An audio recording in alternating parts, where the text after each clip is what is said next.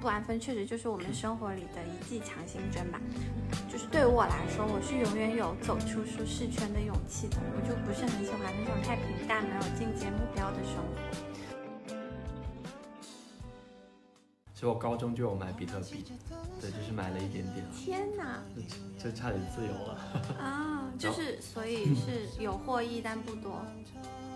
有啦，但是就是买了很少很少啊，就是自己零花钱买。当时觉得有意思，而且当当时是大陆境内还可以去自由买卖的嘛，嗯，然后它的门槛可能也比较低，所以就就就因为觉得这个东西还蛮有意思的，就就买了一点。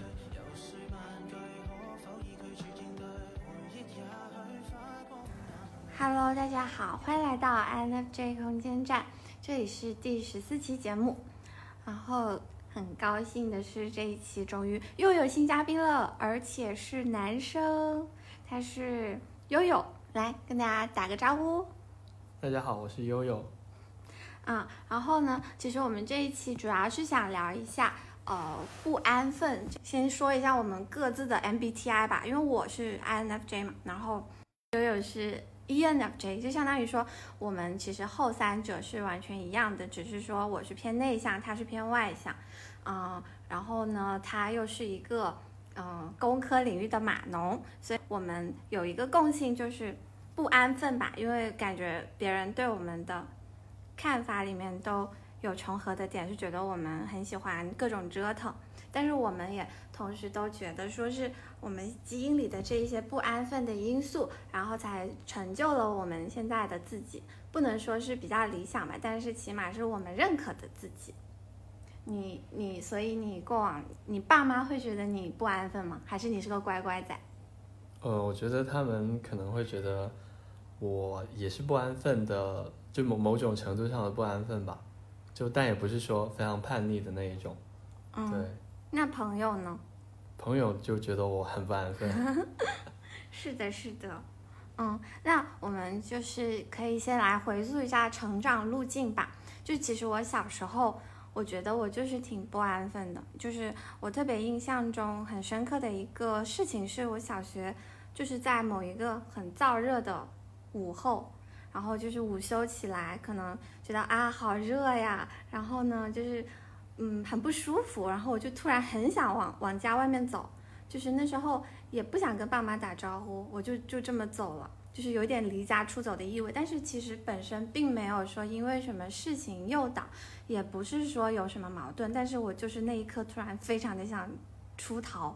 然后我就走啊走，走走到了大概可能走了有一个小时，发现哎我阿姨家就在附近，那我就去我阿姨家了。但是我去到阿姨家呢，呃我阿姨也没有跟我妈妈讲，然后呢我也没有跟我妈妈讲，然后呢。反正是到了晚上吧，终于我妈妈的电话打到了我阿姨家，然后呢确定了我的方位，然后我已经就是已经感受到我会经历一场腥风血雨，然后所以我爸爸来接我之后回到家，我妈就是也一声不吭，直接就拿着那个戒尺就就就就来打我了，然后我我也没有吭声，因为我觉得我确实做的很错。然后呢，就是打的是那种很红肿的，而且因为我小时候我家里就有很多药嘛，然后我就特别印象深刻的是，我被打完我也就只是啜泣，没有大哭，因为不不觉得自己委屈吧。然后呢，就拿那个红药水给自己的伤口涂药。我那时候觉得哇，我好独立哦，就是感觉就是那时候开始有一点这种不安分的苗头存在了。然后又又比如说我初中的时候。我就是很喜欢跟朋友、跟同学，就是约着去，呃，做一些户外的事情，比如说去什么岛呀，或者是去爬山啊。然后那时候我妈又是又是我妈，她又是觉得我就是做这种事情很危险，因为她觉得爬山那个山很陡峭，不拉不拉的，她就不让我去。但是我又不想说对朋友食言，所以我还是。去了，而且就是会大吵一架，就是第二天早上我要出门的时候，我妈就是恶狠狠的给我放狠话，说你要是出了这个门，你就不要再叫我妈妈了，就是这么夸张。但是现在我也觉得很奇怪，为什么我爬个山就要断绝母女关系？但是我我我是还是会去的那种，就是真的非常的不安分。然后呢，再者我觉得就是，嗯，高中的时候吧，因为其实我很明显是非常适合文科的，但是我那时候就觉得我很想背道而驰，选一些自己不擅长的东西，我就选了理科，最后果然不怎么地学的。所以，所以你小时候有这种不安分吗？我觉得听了你的经历，我觉得我我小时候完全就是一个乖乖仔，就没有这么多比较疯狂的经历吧。嗯，就是我小时候，嗯，呃，就是我我有很多想法，就是我也会跟爸妈说，然后爸妈可能都会支持我去做，但嗯是他们就当然也不是全部嘛。然后如果有他们不同意的，我可能就就也不会去做了，就没没有像你这么大胆，然后 冒着断绝 关系的风险。对对对，就是他，但他们可能就是从小到大都就属于放养式的对我，就是不会有太多的呃约束啊之类的。嗯对，所以我觉得这点比较好。但是我可能就是他们从小就教我，就是嗯，有有一个观念吧，我觉得还挺重要的，就是一定要随时随地都有，就是能能有回应，就不让不让他们找不到我。哦，对，我会有这一个 sense，然后所所以其实小时候我也试过，就是跟同学去过很远的地方了。我我小时候是在深圳嘛，然后我也试过跟同学一起去广州啊或者别的地方玩，但是但爸妈其实都是经过他们同意的吧？对，小时候去广州是多小？小学？嗯，小学五啊年级吧，怎么出门啊？啊，对，我想一下，我小学的时候，我跟我朋友出过最远的，可能就是那条镇上的最、嗯最最边边了吧我吧？们我记得应该是坐大巴去的，然后但具体我们是一群人去的吧？对很，牛啊！但具体的具体的方式也忘了，哎，突然想问，那你小时候你的梦想是什么？就怎么是那么突然？就是就是有没有说想做什么，成为什么样的人，或者做什么职业？没有想过哎，我觉哦得小时候是没有没有这个，我觉得对自己的未来有一个比较，嗯，就是明确也不是明确吧，就是对自己未来有一个初步的想法，应该是从初中开始的。嗯，小学的时候应该没有想这么深刻的事情了，就是天天在玩。嗯，好的。嗯，然后然后成长路径就是略过小时候的部分，然后就到了大学吧。嗯，我觉得我大学里面也是非常非常不安分的存在，因为就是呃，回到前面说了，我是其实高中选的是理科嘛，但是后面发现确实学的不擅长，所以大学里面还是选了擅长的语言专业，所以就学的德语嘛。然后嗯，其实刚学德语一个学期。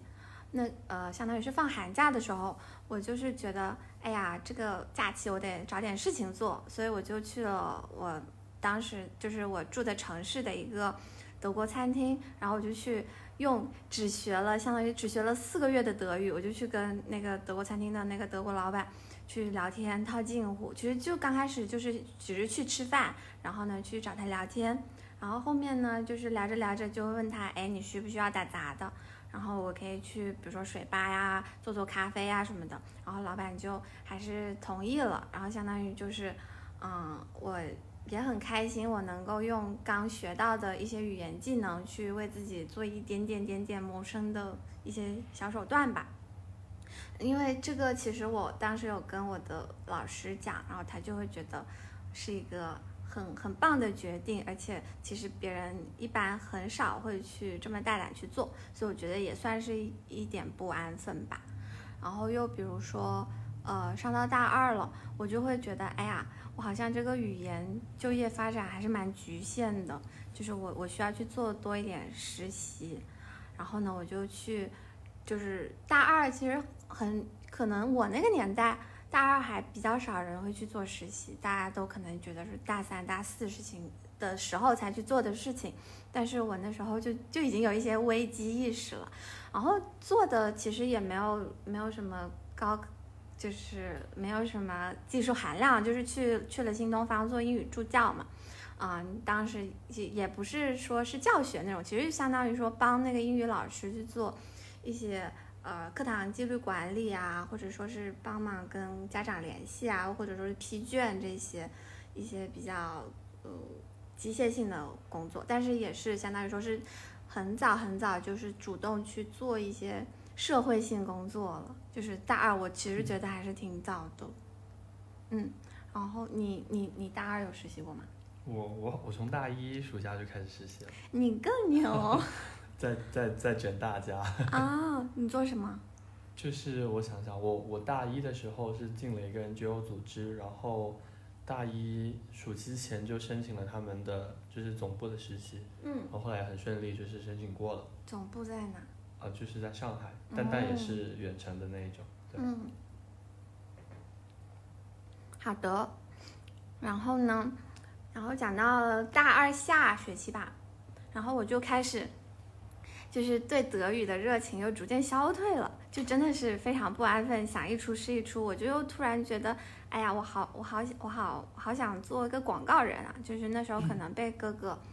就是耳濡目染的就看了那个美剧嘛，广告广告狂人 Mad Man，就觉得哎呀，那些马做 marketing 的人好有意思啊，就是做一些头脑风暴，然后还能够产出一些好的创意，而且能够流传于在这个世界上。所以当时呢，就是去大二下的时候，我就去 WPP 的一个 foia 的广告公司去做实习，嗯，然后就是相当于说是转行了嘛，就是完全跟德语没有关系了。然后再到后面就是大三了嘛，就是上一期节目也有讲。呃，我去德国去交换了一年，去做一年的交换是呃交换生，并且呢，我在德国的时候，其实我其实是因为一年时间，你说长不长，说短也不短。我给我自己的定的一个目标就是，我是希望说，我不仅啊能够在大学的课堂里学到一些东西，我还更希望我能用我的语言技能在德国找到一份工作，啊，就是不是那种嗯。就是机械性的，就是没有没有用脑的工作吧，可以这么说。就是，所以我当时是就是各种找，然后真的就找到了一个展会公司的呃 office 的里面的一个工作。然后呢，其实报酬还是蛮可观的，就相当于我是做一个秘书嘛，然后去做一些翻译的工作。然后德国他们那边其实对这种留学生，呃，有要有要求，就是实习的话就。他们管这个叫 mini job 嘛，就是相当于一个月最多你只能拿四百五十欧。然后当时那个工作其实蛮轻松的，呃，相当于老板只需要我做半个月就行。然后我是总共做了两个月嘛，相当于我，呃，总共加起来那两个月就是赚了九百欧。我就觉得哇，我好棒呀！嗯，你呢？你你大学里面除了就是大一实习，你还有什么不安分的？我大学就就。几乎没有在学习了，非常不安分。嗯，然后首先是一开始就高考没考好嘛，大可能大家都这么说。对，然后就我也是。对，然后就进了一个学校，但但但一开始还还是有点有点小后悔吧，但但也没有。后来嗯，就是在大学里面发现适应的也不错，然后也有很多好玩的朋友同学，对，然后就还蛮蛮享受在这个校园的生活。嗯，然后从从大一开始就加了一些组织啊之类的，然后也也进了学校，老师带了一些项目组吧，就就就反正除了学习之外，很多事情都有在做，然后就整个大学期间还挺丰富的吧。具体一点。就是大我我我要展开嘛，不要急，就是就是可能从大一开始就在就就每一年都有在实习，然后大一到大二，然后大二到大三，就是每每一年的暑期都。都几乎有在实习，然后就是 期间也有有很多，sorry，也有很多就是呃一些小假期什么的，就就逃课啊或者 请代课之类的，拼成一个大假期，然后去玩，然后去去做一些就是自己想做的事情吧。就是比如你的老师也是许可的是吗？就是就是就是跟老师关系也不错嘛。嗯。包包括班主任和任课老师，然后，这有时候就是他们也是睁一只眼闭一只眼，对，就让我去做了。真不错。就是向上管理做好。可以可以。我我应该是，呃，应该是大一的暑假吧，大一就是一七年的暑假去了，就是学潜水，然后大二的暑假就就在就在实习，不断的实习，大三的那个暑假就就开始。应该是一九年吧，一九年刚刚开学，就就是年过完年刚开学，我就申请了一些大厂的一些实习，暑期实习的岗位吧。嗯。然后，嗯，就也很顺利，申请了第一个，然后也面试，就很快走完了所有流程嘛，就拿到了 offer。嗯。然后就是从我印象中应该是从四月份开始就就去实习了，然后也是跟老师打了招呼，他们他们其实也挺支持的吧，就是。虽虽然表面上就是说，嗯，哎，不建议去啊，你还是要在学校学学，然后学习什么的。但是他们就是上课就会点名的环节就会把名字给跳过，太好了，还是挺感动的。对，所以就是这些老师我都会记得他们。然后对，然后就是后面就是，就大四了嘛，大四就是那那时候刚好疫情，然后就。大四的话，我我实习到差不多一年左右吧，不到一年，八个月，然后就拿到了留任 offer，后面就就也不用回学校，所以那段时间也是，嗯，国内到处去玩，跟小伙伴们，反正我觉得我的整个大学还是蛮蛮自由的，然后也做了许多之前规划或者计划内想做的事情，就都都实现了，我觉得还挺挺怀念的，对。哎，那那跟你大学的同龄人做横向对比，就是他们，比如说他们的路径又是怎么样？就是你的路径其实会跟他们非常不一样，还是说其实也有相似点？嗯，有点还是有点不一样吧。就是可能从我第一份实习开始，就就就跟他们的路径会有点不一样。对，因为因为其实很少同学会在大一开始就实习啊，或者做做。类似的事情吧，我觉得，而且我觉得后面其实每一份工作都都得益于前一份的一些实际的经历吧，就是对，就是慢慢就都有都有都有一些 buff 的加成吧，就后所以后面的路也会比较顺利。嗯，对。然后你刚刚有提到说，其实你这一些不安分的一些举措，但是其实都是在你的想要的规划路径里面。就是你其实大方向是定的，只是你会做一些很很，比如说很大胆的行为去实现它。但是我是相反，我是我不知道我大方向是干嘛。比如说，就是比如说我之前就是又突然想学理科，然后后面呃又跳成学语德语专业，德语完了，然后我又去做广告。就是我我是相当于我不知道我在干嘛，我就是走一步看一步的。对，就是我觉得这一这这个也是蛮大的区别，所以导致了后面我觉得可能我是有有有走有吃一些苦头的吧，就是呃成长路径又来到了职场里吧，就是职场里的不安分，我觉得可能跟很多人都有一些共鸣吧，就比如说毕业了，就是不会想待在慢节奏的小城去跟父母生活，去待在他们身边去进行做一些工作，就是。完全不想，就是只是想往大城市跑，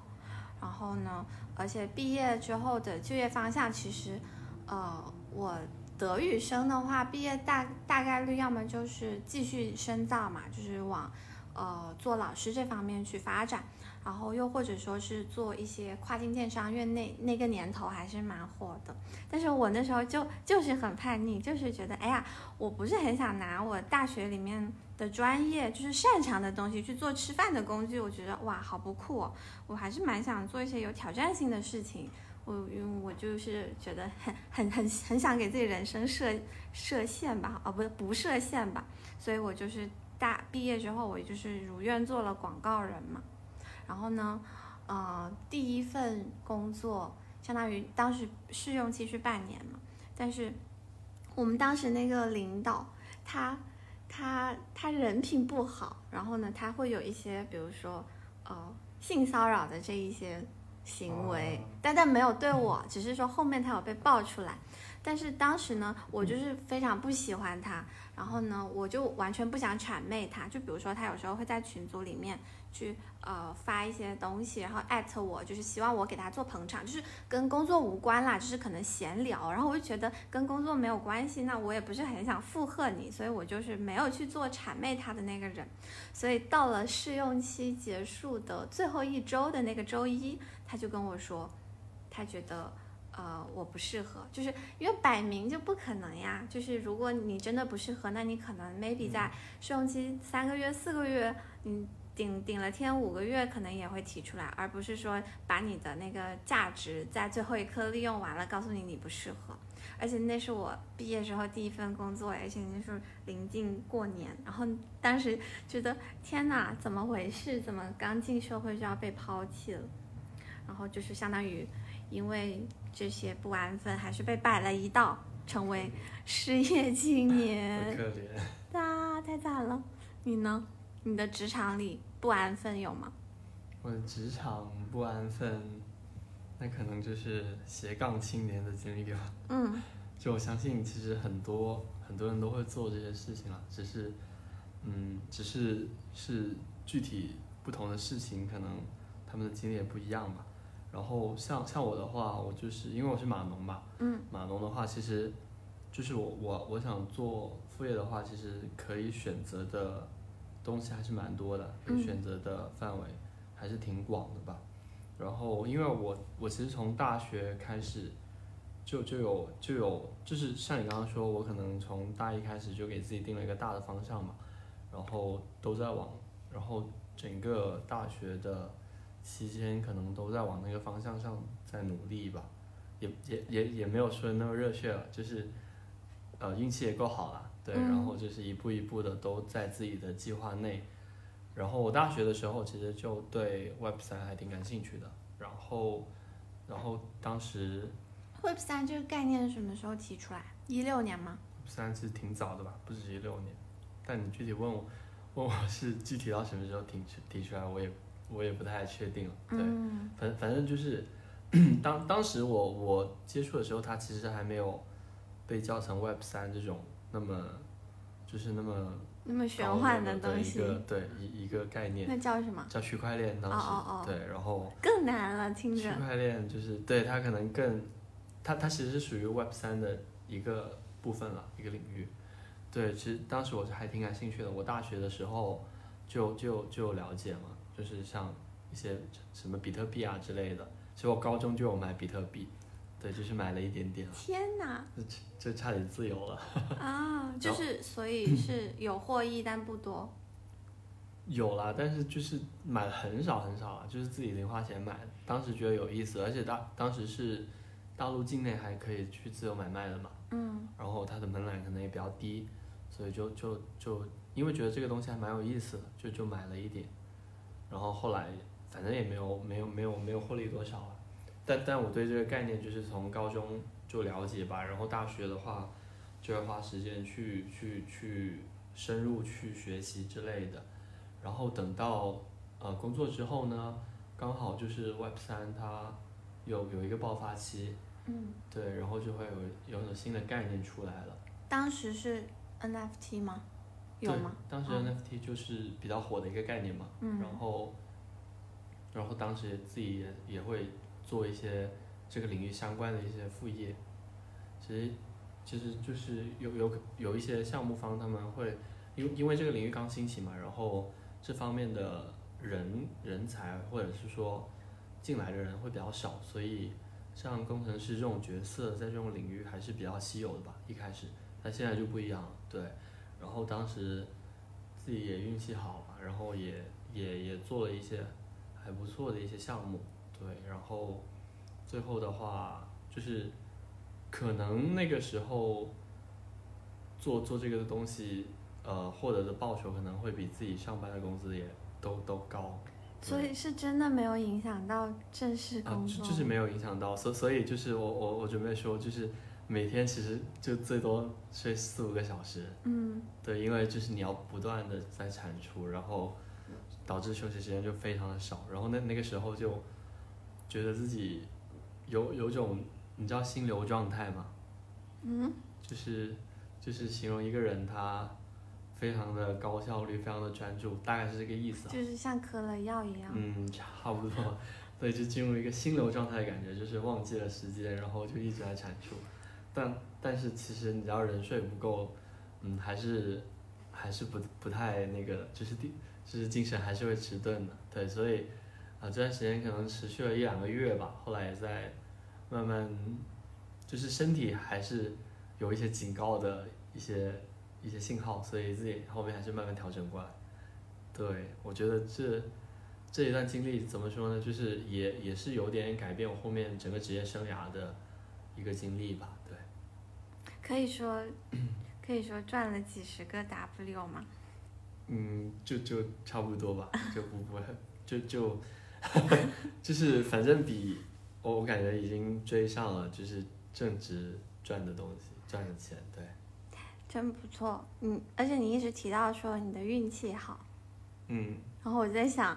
所以是我运气不好，所以 所以说要过一个很好的人生，还是得不安分加运气好。嗯，然后，嗯，讲完职场，我我可能还会想讲一下感情里吧，就是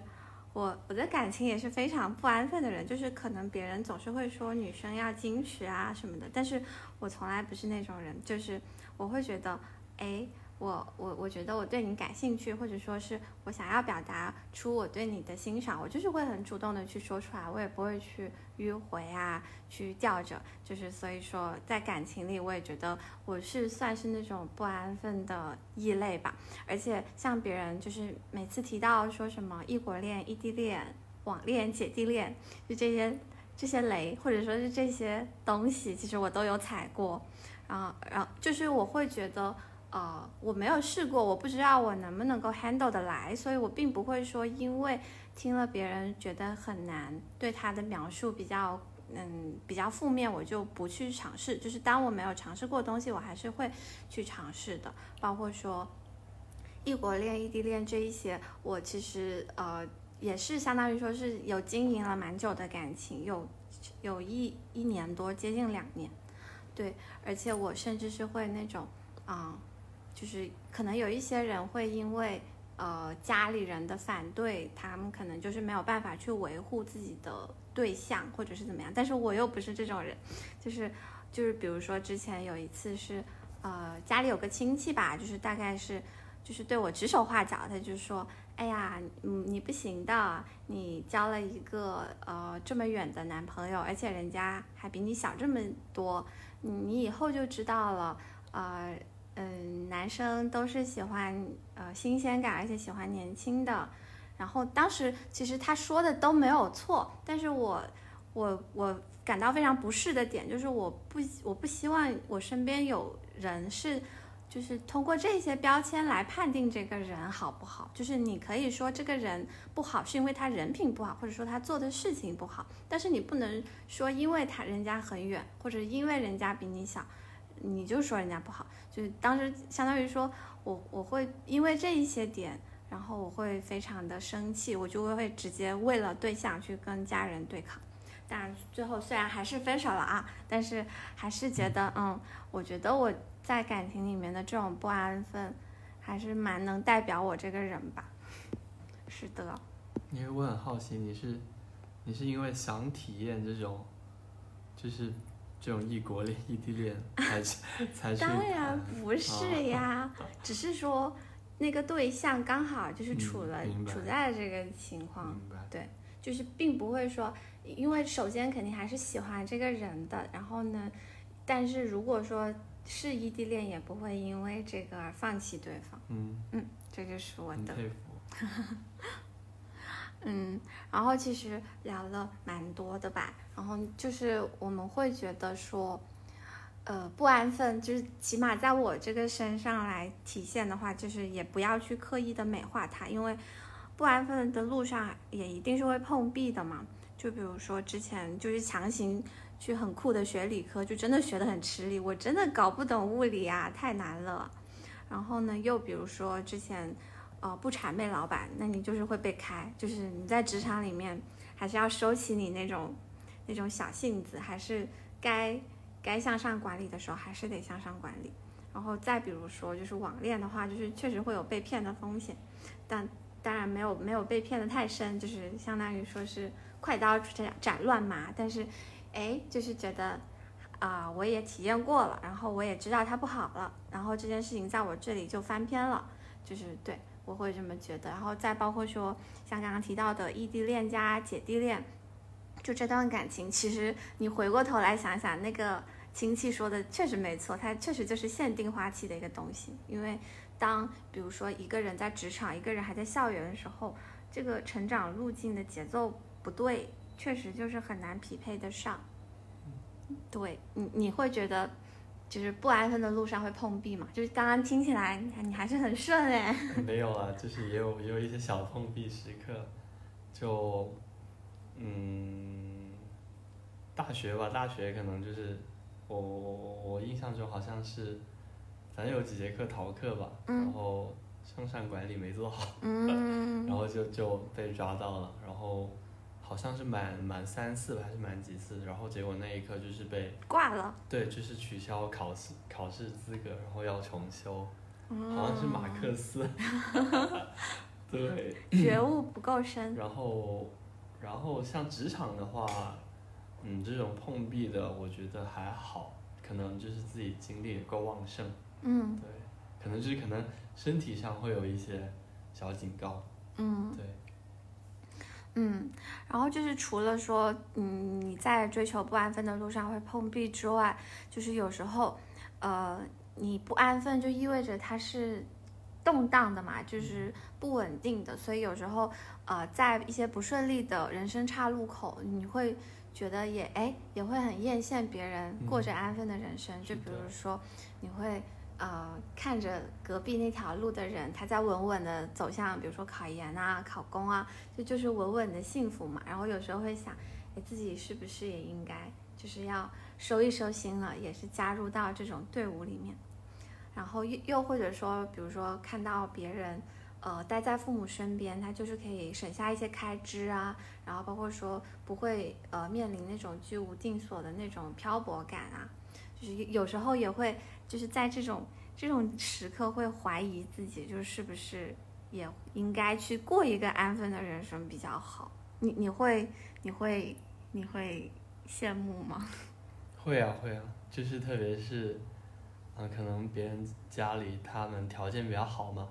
可能他们毕业之后就按部就班的结婚，然后有新房子，然后自己也有份稳定的工作，会觉得那其实也是。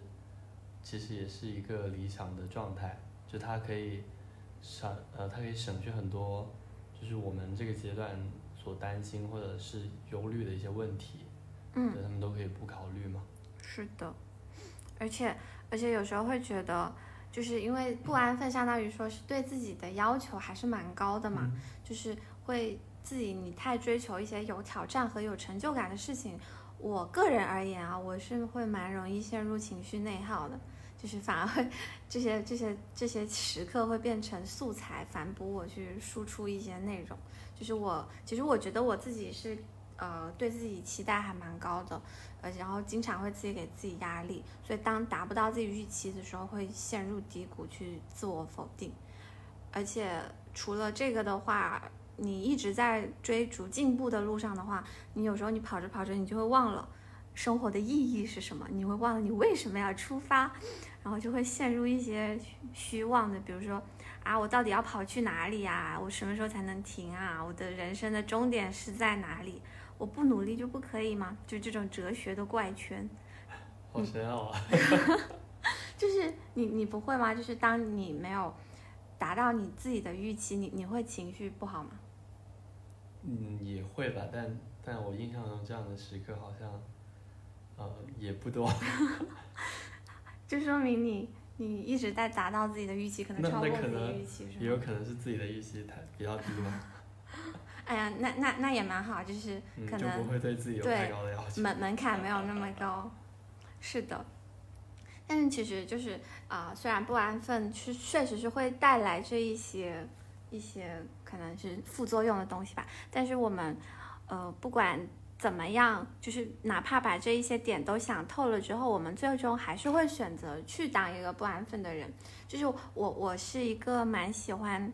比喻的人嘛，而且我是想象力也蛮丰富的，就我会经常会觉得说，我会把我自己的这个漫长的人生会拆解成，就是像不同小段的游戏副本一样，你就去打。就是打副本一样，就是把这些枯燥的生活啊、工作啊，就是趣味化的去看待，然后也不会瞻前顾后，就基本上我想做啥就做啥，就是把人生当成游戏一样去慢慢通关，去敢于拥抱变化。就是我会觉得这也是不安分带给我的一点，我觉得是蛮好的点。然后再者就是会居安思危吧，就是当我眼下的生活或者工作就是被大部分的枯燥或者重复性的东西占据，然后我觉得我得不到我想要的成长了，我就马上会去反思，我就哎我我能够做什么改变，然后或者说我未来的路径是不是应该就此调整？就是我觉得呃人他是一个波动的一个 路程。就是动态平衡嘛，就是你肯定是有动有静去结合的，然后我会觉得，嗯，不安分可以给我带来这种勇气，就不会让我去害怕改变。你你你会是这么觉得吗？嗯，我觉得其实我刚刚一直在说自己运气好，运气好，对吧？嗯，我觉得其实一一个大前提就是我有很多不安分的一些经历吧，然后。才会让我有机会运气好，嗯不然如果我没有这些不安分的经历，就是还是按部就班的走的话，可能就是这些这些机会出现在我面前，我我自己也把握不住，就是这些好运气出现在我面前，可能我也把握不住。所以我觉得，虽然刚刚说不安分有很多可能会有一些碰壁啊，会有一些不好的地方，但我觉得对于我来说，它更多的是给了我很多，就是。嗯，意外之喜吧。嗯，就虽虽然我我刚刚说我从可能从从大一开始就给自己定好一个大方向，但是其实，呃，中间很多很多个一些小的路径或者是一些小的一些 milestone 都是都是没有被计划好的嘛。嗯，然后都是一些不安分的经历，然后去慢慢的，呃，遇见一些机新的机会，然后自己也把握住。对，嗯，我觉得所以所以。我觉得不安分对我来说是一个让自己有机会，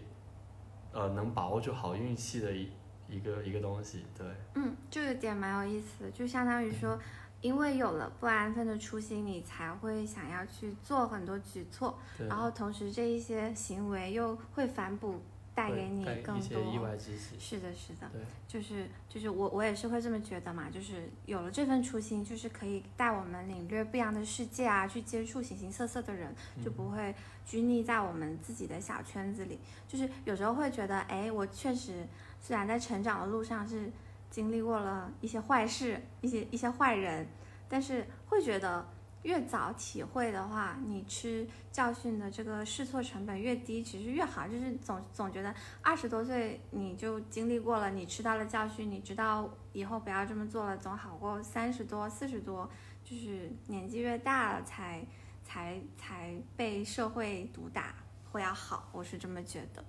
而且以及会说你试的越多的话，你就会走得越远，你就会越知道你想要什么和不想要什么。就不然的话，如果你一直按部就班，你可能呃接触的都是你习以为常的每一天，是没有改变的每一天，那你可能永远不知道，其实你可能呃有更多的惊喜，还有更适合你的东西是在未来等着你的。对，然后会觉得呃不安分这个初心的话。也是让我自己心境会变化更感知敏锐吧，就是我的内心是永远有驱动，啊，要去好好生活的这个永动机。就是比如说我能量足的时候啊，我就会去做一些主动的输出啊、反哺啊，就是向这个世界抛出更多的锚点，去触达啊，去寻求互动这些，就包括说我写公众号啊，我开播客啊，就都是都是源于这份不安分的初心吧，就是。因为呃，我这个公众号其实是二零一五年就建了，但是我后面一直没有写，我是相当于是二零二零年开始才拾起初心去写，而且我会觉得，哎，这个事情也很酷诶，就是现在都说短视频才是未来嘛，但是我我又变成了一个逆行者，我觉得，哎，其实这个事情对我来说也是酷的，而且是我因为短视频它就是短平快，它就是快节奏，但是我。想要在这个快节奏的社会去找一些慢节奏的东西，去回归我呃本我和内心的东西。我我是觉得这个事情是有让我自我愉悦的。然后包括说开播课呀，去呃呃用自己的声音啊，去跟朋友聊天呐，把我们的观点去跟这个世界去做交互。我觉得这个事情也是让我感到开心的。而且，呃，悠悠你也是嘛，就是你之前有经常为爱发电做一些小程序，对吧？嗯，对。就是是，就是你也是，其实也是源于不安分，是吧？嗯，可以把它上升到这样的一个价值吧。但是，我觉得我应该是出于自己的一些一些创作力旺盛，或者是一些嗯，就是对于一些具体需求的一些敏锐捕获吧。然后会做一些嗯创作性的事情。对，创作性的事情，然后。主要是，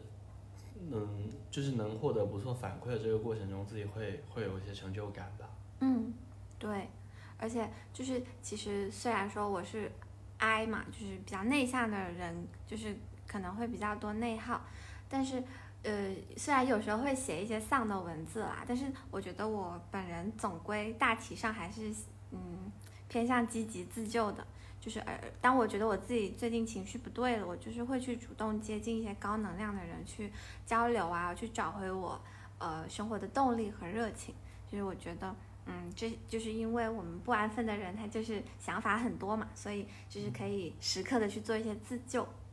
然后最后一点我想说的，可能就是，呃，我觉得不安分的人他心态一定是宽广的，因为他去尝试过很多东西，他也能够。嗯，想得很远，就是我经常会觉得说，最坏不过生死嘛，就是我我是一个向死而生的人，可以这么说，就是我会经常会觉得说，我不知道我的人生到底能活多久，但是我就是想要在我有限的人生里面去体验无穷的乐趣，大概是这样。就是像我前段时间有看一部纪录片，它叫《火山之恋》，就是 Fire of Love。就是我看了非常非常的喜欢，因为它相当于它里面讲的是一对夫妇，然后他们是非常热爱火山，他们会去世界各地去追逐火山，就是包括红火山、灰火山这些，就是火山爆发这个事情其实是非常危险的事情，但是他们完全不恐惧，因为他们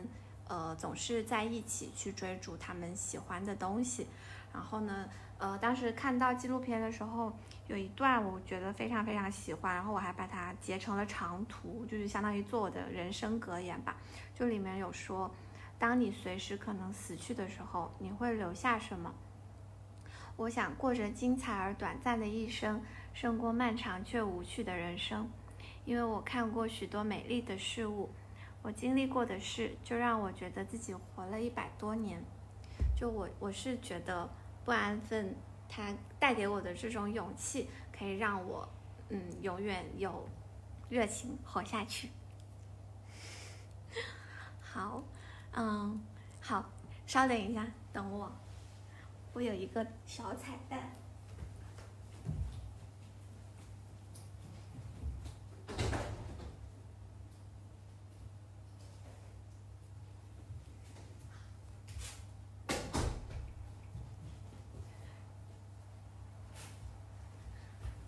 嗯，就是就是因为相当于说给我同样不安分的盟友一个一个礼物吧，就是因为嗯，你猜，快来快来猜猜这是什么？这是什么？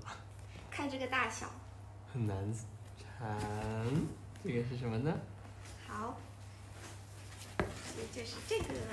你记得吗？就是之前有跟你讲到，因为相当于说我们我们结缘就是都是。因为我们喜欢宇宙这个元素嘛，然后当时有提到很喜欢《星际穿越》这部电影，然后当时是，当时是我我哥哥生日，呃不对，我哥哥结婚的时候，我是有给他们送新婚礼物，就是这个透明胶，因为它它特别的点就是它是透明胶，它不是普通的黑胶，而且它的特别的点在于它是全球一万五千份限量的，然后呢。呃，最特别的点是在于它在那个正版的呃唱片呃黑胶不对透明胶唱片上面是有那个手工刻字的，然后我觉得非常非常棒，因为它上面刻的字是，呃，相当于是里面《星际穿越》里面的一句台词，叫做 “The end of the end of the earth will not be the end of us”，就是就是即便地球毁灭了，但是人类也没也不会因此而毁灭。对，就是它是需要偏光这样去看一下的。然后我就觉得，嗯，就是蛮适合你的吧，因为你不是啊、也未来可能会去一个新的国度去生活，去做新的探索嘛。然后也是希望，嗯，你继续怀着这份不安分的初心，去做出更多啊、更棒的事情。然后就是，它不会成为，啊、你的 and。谢谢，不客气好真的很，有特色哎！是的，一万五千份哟。天哪，好的啊，那其实这一期聊的也差不多啦，然后呃，希望大家喜欢我们的节目，然后呃，可以去订阅我的公众号 INFJ 空间站，里面会有更多的文字版的输出。那么下期见啦，拜拜。拜拜。